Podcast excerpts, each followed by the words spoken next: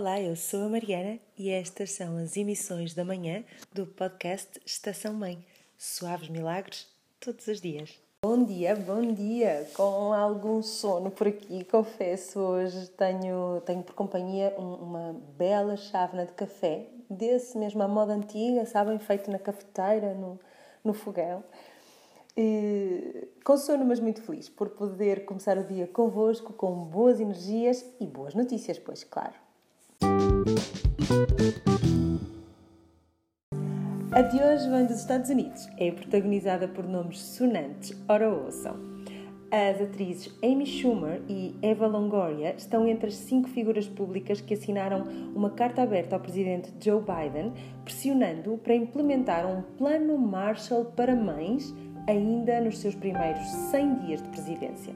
O plano, proposto pela fundadora do projeto Girls Who Code, Reshma Sojani, chama a atenção para a necessidade imperiosa da implementação da licença parental universal, de cuidados universais na primeira infância e da prática do igual valor nos salários entre homens e mulheres. A ideia partiu do modelo conhecido como Plano Marshall, uma iniciativa que fez chegar o necessário apoio à Europa, aqui à Europa, depois da Segunda Guerra Mundial. E na carta aberta pode ler-se sobre a importância do suporte financeiro e, e não só às mães e à maternidade ter se tornado já era importante, mas ter-se tornado premente com, com a situação da pandemia. Nos, nos Estados Unidos, só em setembro, 2 milhões de mulheres deixaram ou ficaram sem o seu emprego.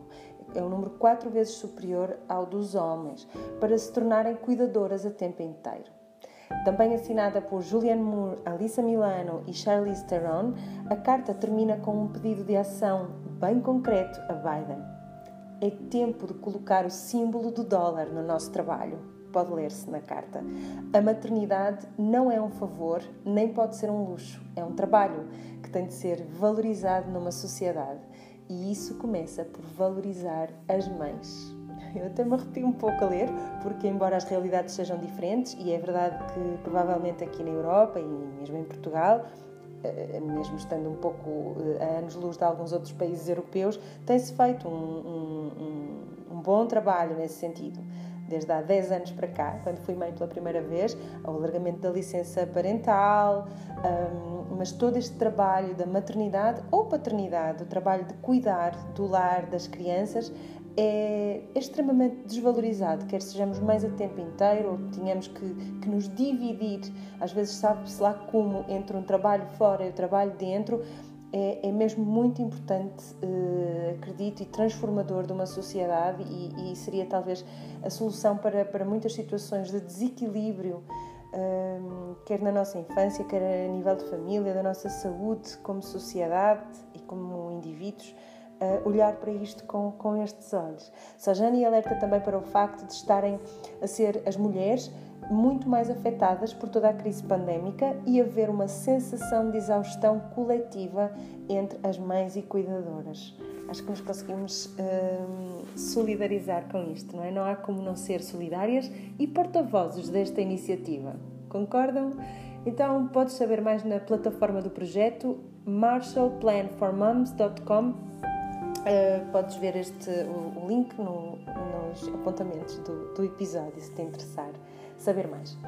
E porque efetivamente os tempos que vivemos podem revelar-se agora ou num futuro próximo tempos de flexibilidade e em que poderemos ter que nos reinventar, uh, serão talvez tempos de reavaliação, já estão a ser, ou de fazer novas escolhas para as nossas vidas por necessidade ou porque de repente passamos a dar valor a uma vida mais sustentável, queremos viver em termos familiares e profissionais e sociais de uma forma mais alinhada com quem somos, deixo-vos aqui cinco questões hum, que acho que podem ajudar a reorganizar os recursos humanos na vossa empresa, no vosso negócio, a reorganizar os projetos profissionais vossos ou de algum familiar ou amigo numa direção mais satisfatória ou necessária.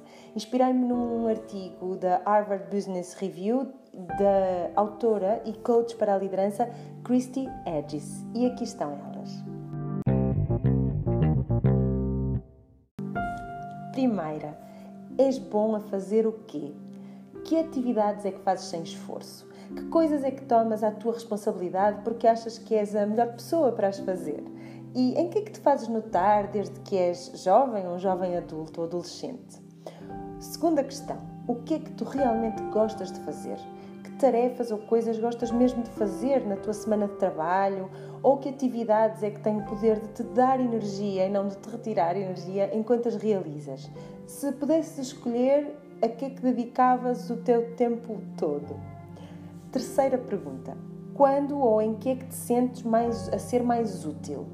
Ou seja, que resultados é que te deixam mais orgulhosos? Quais são as tuas prioridades na tua vida? Elas encaixam-se no teu trabalho atual? Como é que as podes fazer encaixar mais no teu trabalho? Quando é que te sentes realmente a servir a comunidade ou a, a, as tuas próprias aspirações e interesses?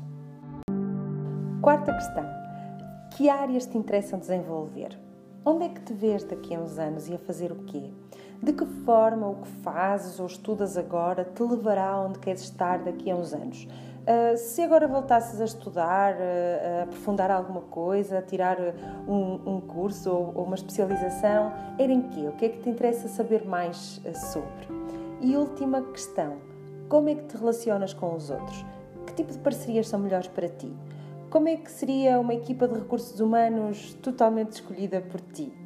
Sentes-te próxima de pessoas, sejam colegas, amigos ou até conhecidos nas redes sociais, pessoas que segues, eh, que te influenciam, que te acrescentam valor e que estão alinhados com quem és ou com as áreas que gostavas de explorar?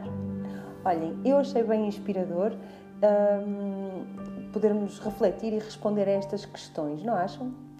Podes levá-las contigo, elas vão estar também escritas nas notas do episódio para se quiseres voltar a elas mais logo, com calma ou quando fizer mais sentido. Então, tenham um dia cheio de boas notícias e boas energias e até amanhã.